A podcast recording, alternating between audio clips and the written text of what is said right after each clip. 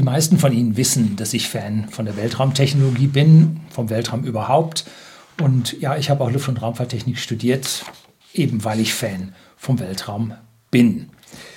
Schon im Juli 2019 habe ich mein erstes Video zu Starlink aufgenommen. Da war noch ziemlich viel unbekannt, wie die Empfänger aussehen werden und so weiter. Es war bekannt, dass da wahnsinnig viele Satelliten gestartet werden müssen dafür. Da waren die Zweifel groß, ob das überhaupt funktionieren kann.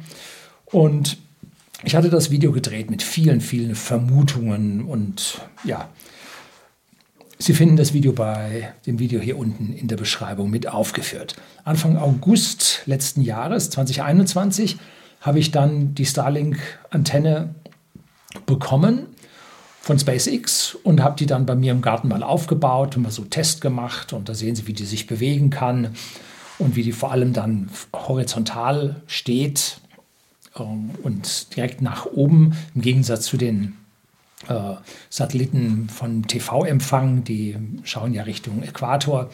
Die sind also anders. Was mich äh, überrascht hat, dass wir in Deutschland zu früh dran kamen, denn nach USA, Kanada und Großbritannien kamen wir in Deutschland dran.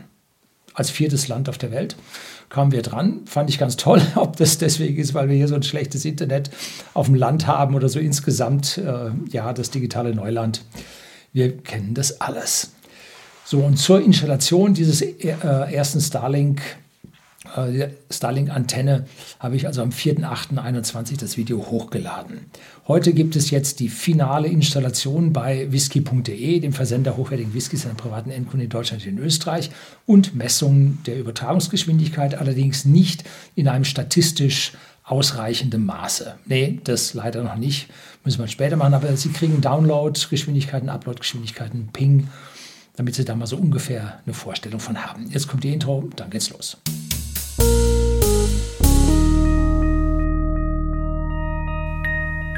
Guten Abend und herzlich willkommen im Unternehmerblog, kurz Unterblog genannt. Begleiten Sie mich auf meinem Lebensweg und lernen Sie die Geheimnisse der Gesellschaft und Wirtschaft kennen, die von Politik und Medien gerne verschwiegen werden. Und wenn man so auf Wikipedia nachschaut, wie viele Starlink-Satelliten momentan äh, in den verschiedenen Orbits sind, so schreiben die dort 1892 Stück waren es zum 2. Dezember 2021. Jetzt haben wir heute den 26. Januar 2022 und Zwischendrin hat es noch ein paar Start gegeben, und zwar am 6. Januar einen mit 49 Starlink-Satelliten. Normalerweise starten die 60, das ist dann die maximale Payload. Aber hier hat man nun andere Bahnen, wo die Nutzlast nicht so hoch ist. Also da schaffen sie nur 49 mit. Und am 13.01.2022 flog die Transporter 3 Mission. Das ist ein Omnibus. Da darf jeder drauf buchen, was er so an Satelliten hat und den Weltraum schießen will. Diesmal hatten sie, wie viel waren es? 105 Spacecraft hatten sie mit dabei. Wie geht das? 105 Stück. Nun, das sind äh, Microsats, CubeSats, äh, wie heißen die Dinge alle? Pocket Cubes und dann noch Orbital Transfer Vehicles, weil sie dann noch andere Orbits erreichen wollten, die da gestartet wurden. Also dieser Omnibus geht so, dass jeder drauf buchen kann und wenn er seinen Satelliten nicht fertig bekommt, dann sagt er, nee, ich muss den nächsten nehmen. Und das, was dort dann an Masse frei wird in den Orbit, da packt dann SpaceX weitere Starlink-Satelliten obendrauf. Und so flogen dann bei der Transporter 3-Mission noch fünf Starlink mit. Also da wird nichts verschenkt. Und am 18. Januar Letzte Woche ging also nochmal 49 Starlink auf diese besonderen Bahnen. Jetzt sind dann auch schon Polarbahnen mit dabei, sehr gut für die Polarregionen. Ja, und die Antarktisstation und so weiter. Zusammen, wenn man das addiert, sind es 1995 Satelliten oben. Ich weiß nicht, wie viele schon äh, einen Fehler haben und ein De-Orbit-Signal bekommen haben und damit schon verglüht sind. Am Anfang hat man da relativ viele wieder zurückgeholt. Das waren bestimmt 20, 30 Stück, die mittlerweile zwar gestartet wurden, aber jetzt schon wieder im D-Orbit sind oder auch schon verglüht sind. Was habe ich gemacht? Nun, nach der Testinstallation im Garten, da haben Sie gerade das Bild im Hintergrund gesehen, haben wir die Antenne bei whisky.de, dem Versender hochwertigen Whiskys an privaten Endkunden in Deutschland und in Österreich, gebracht und dort haben wir es installiert. War auf der einen Seite einfach, auf der anderen Seite doch nicht ganz so einfach. In der Firma haben wir einen SAT-Mast, also so einen Satellitenantennenmast und da war am Anfang eine CARSAT-Antenne drauf. Das geht auf dem CARSAT von Eutelsat, der stand auf 9 Grad Ost. Und da sendet man hoch und wieder zurück. Im Gegensatz zu Sky DSL, wo man über irgendeinen ISDN äh, auf der Diaspora irgendwo hingesendet hat und dann das Ergebnis im schnellen Feed vom Satelliten bekommen hat, war das ein echter Zweiweg-Satellit, wo wir mit so einem fetten LMB oder 20 Watt da hochgeschickt haben und auch von dort wieder Antwort bekommen haben. Äh, und damals hatten wir noch einen ADSL von der Telekom zuerst mit 3 Megabit pro Sekunde, später 6 Megabit pro Sekunde im Download. Upload waren so 256K, 512K, also irgendwas Unterirdisches. Da konnten wir mit diesem CARSAT dann deutlich höhere Übertragungsraten bekommen. Und zwar ungefähr 20 Megabit pro Sekunde sogar im Upload. Und ich glaube bis zu 60 im Download. Das reduzierte sich dann mit mehr und mehr Kunden ging das immer weiter runter, bis wir nachher 6 Megabit im Upload hatten und 20 Megabit im Download. Und dann haben wir irgendwann den CARSAT aufgegeben, als wir einmal VDSL bekamen. Da gab es am Anfang dann eine 1050er Leitung, die schaffte keine 10 im Upload und keine 50 im Download.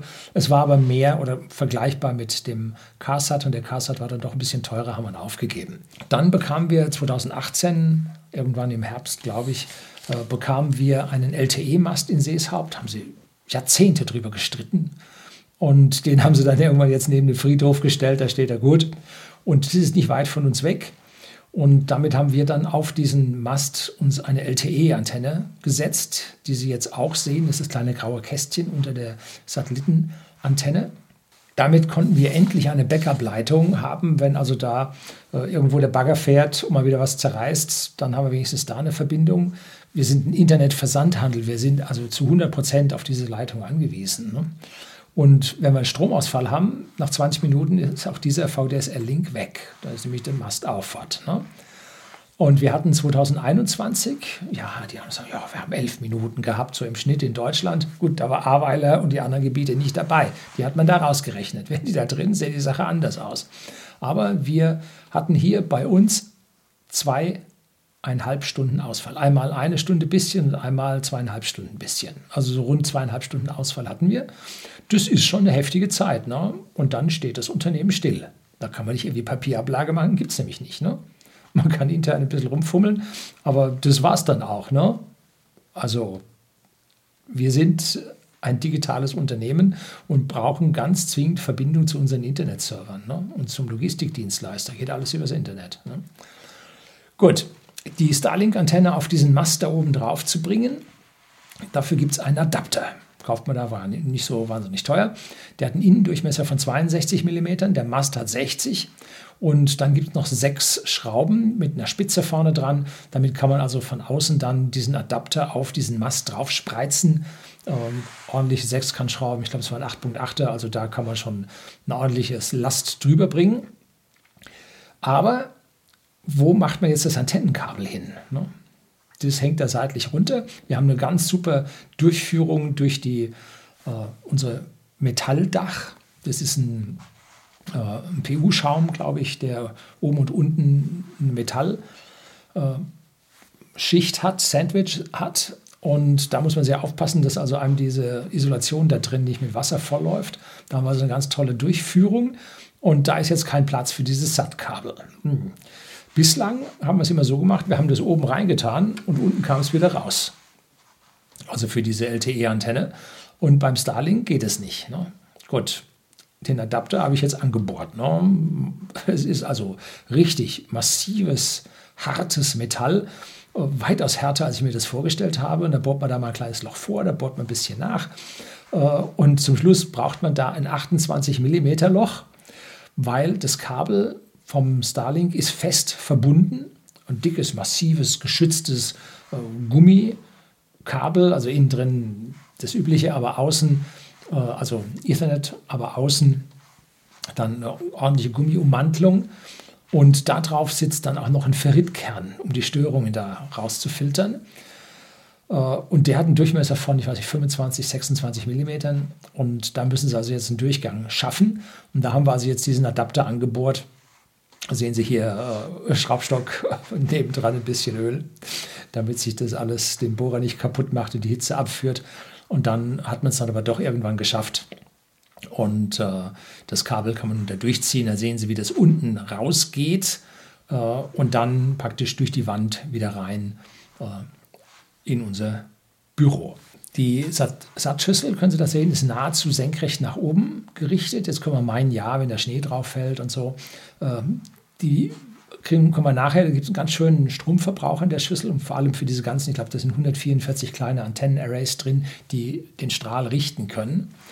Und die ziehen Wärme. Das ganze Ding habe ich gemessen gehabt damals auf dem Rasen, da hatten wir 41 Grad auf der Antenne. Gute Außentemperatur war weiß ich nicht, was waren es, 20, 25 Grad. Also die ist schon erheblich über Umgebungstemperatur und damit schmilzt es das weg und es gibt also keine Schicht darüber. Wir hatten jetzt Schneefall und das Ding läuft trotzdem. Die Leistung im Garten war relativ begrenzt. Da gab es auch immer ein paar Sekunden Ausfall, wenn er keinen Satelliten gerade erwischt hatte. Das liegt daran, wie gesagt, ich habe da einen fetten Baum im Garten stehen, der mir einen Teil des Himmels abgeschirmt hat. Dann stehen noch weitere Bäume bei Nachbarn und äh, Hecken und das Haus. Also da war nur ein gewisser Teil des Himmels zu sehen. Jetzt oben auf dem Dach haben wir voll bis zum Horizont. Äh, Sichtbarkeit, es gibt also keine Ausfälle mehr, dass das Signal also irgendwann mal für drei Sekunden, acht Sekunden oder so weg wäre, wie es vorher war. Und wir haben allerdings das System nicht für unsere User oder für alle User aktiviert, weil es keine fixe IP-Adresse hat. Das ist das Blöde daran.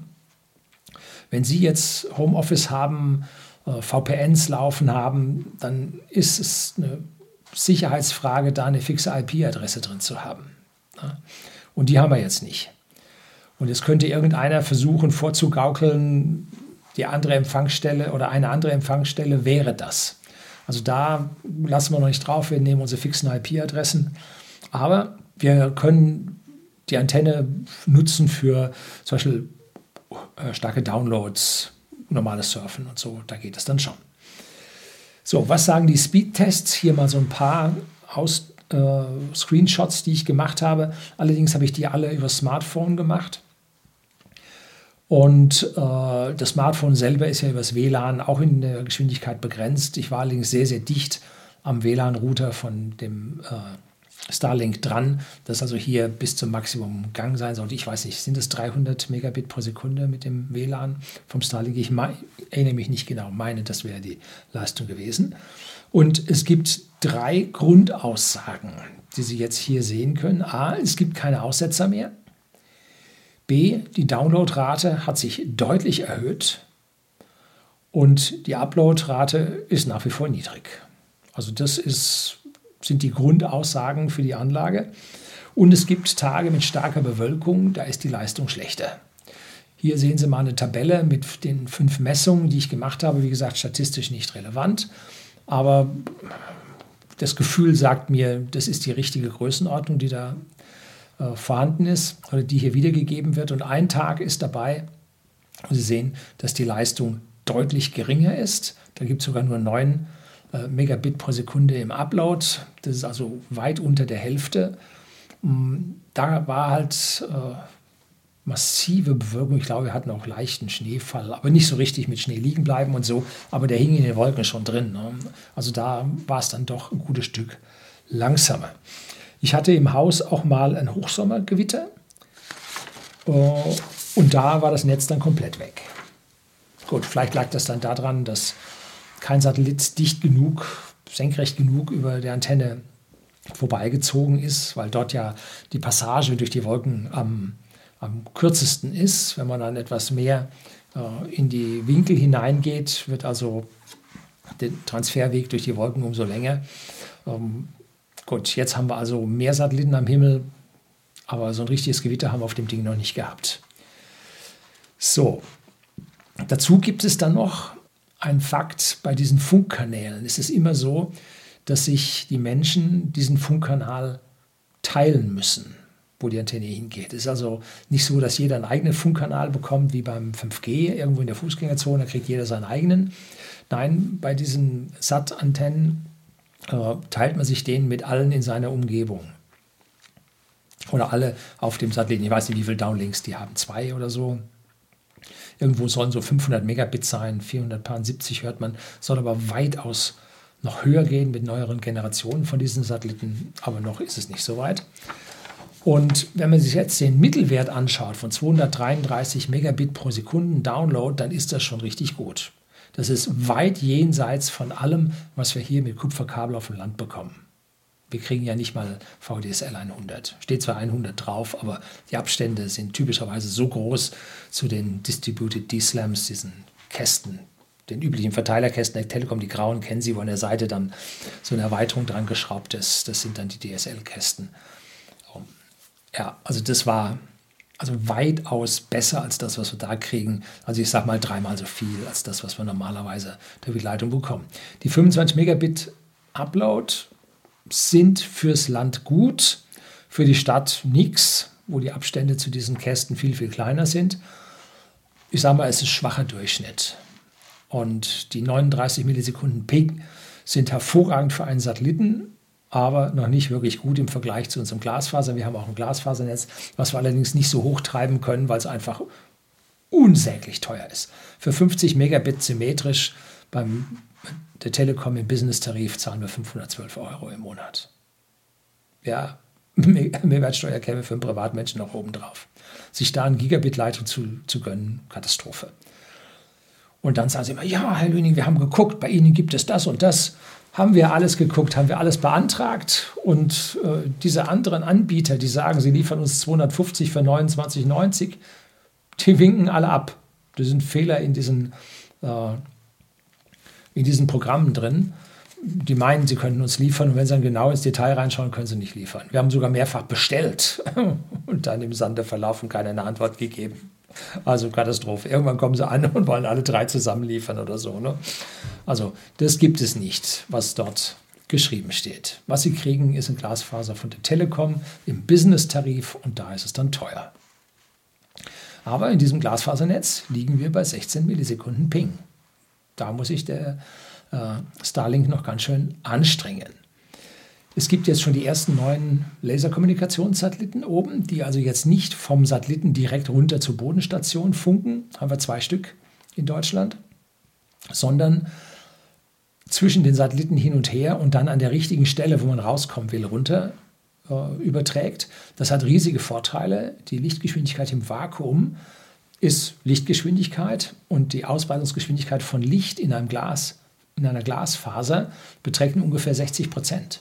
Das heißt, man kann über die Satelliten weitaus schneller sein als über die Glasfaser. Aber dazu müssen die Satelliten sich erstmal miteinander äh, per Laserlink unterhalten, damit dann die Daten an der entsprechenden Stelle, wo sie gebraucht werden oder wo sie abgerufen werden, dann direkt kurz durch die Atmosphäre runtergehen und von dort aus dann wieder hochgehen, dass man also auf den langen Strecken den Vorteil dieser Laserübertragung hat.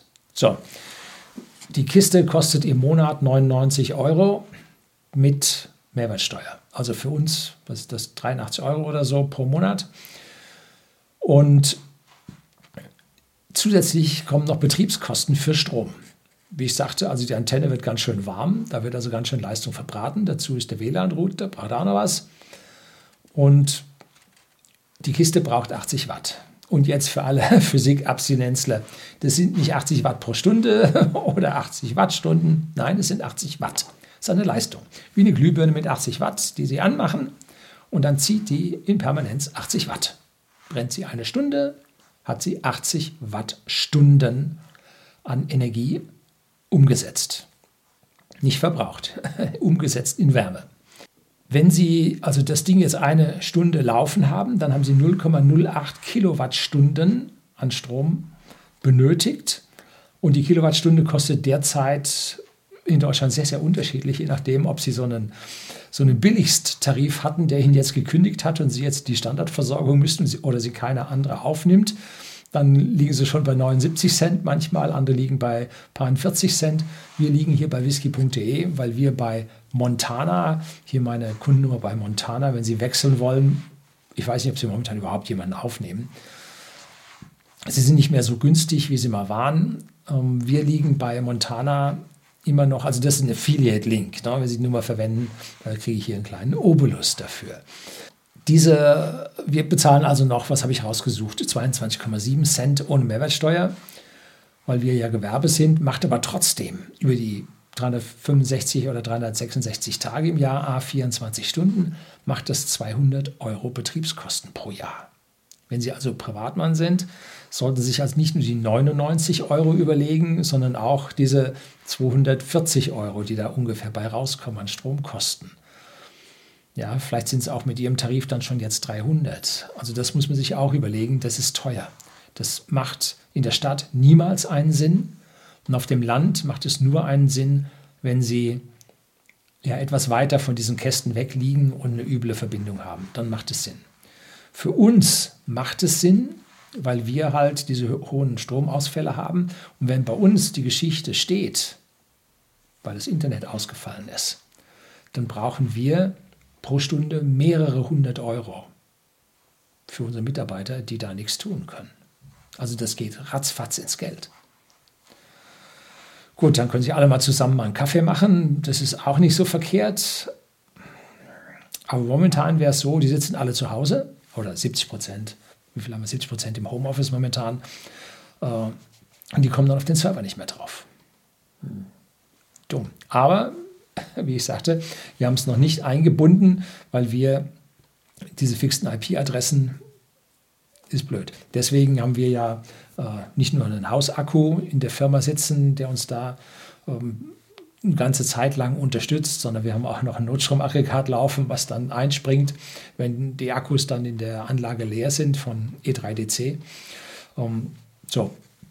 Und das muss man sich erstmal überlegen, ob wir hier dann äh, uns eine, ja, eine DNS-Adresse oder sowas ähnliches, gibt es ja genügend, ähm, dann dazulegen und darauf dann Notfall-VPN drauflegen. Irgendwie sowas müssen wir uns überlegen, wie wir da an der Stelle weiterkommen. Was Sie natürlich als Privatmann machen können, ist, wenn Sie typisch äh, Dink-Haushalt, Double Income, No Kids und Sie gehen beide zur Arbeit. Wenn Sie morgens aus dem Haus gehen, machen Sie das Ding aus. Wenn Sie abends wiederkommen, machen Sie das Ding an. Wenn Sie ins Bett gehen, machen Sie es aus. So, also das ist natürlich die Möglichkeit, wie Sie hier im Jahr sich, ich sag mal, 200 Euro sparen können. Alles machbar kann man auch mit Zeitschaltuhr machen. Gut, man kann sich auch ein bisschen Automatik vielleicht mit einsetzen, dass wenn man äh, auf seinen Router drauf geht, dann äh, Home-Automatisation angeht und der macht den WLAN-Router an. So. Muss man mal gucken, wie man das automatisieren könnte. So, das soll es für heute gewesen sein. Herzlichen Dank fürs Zuschauen.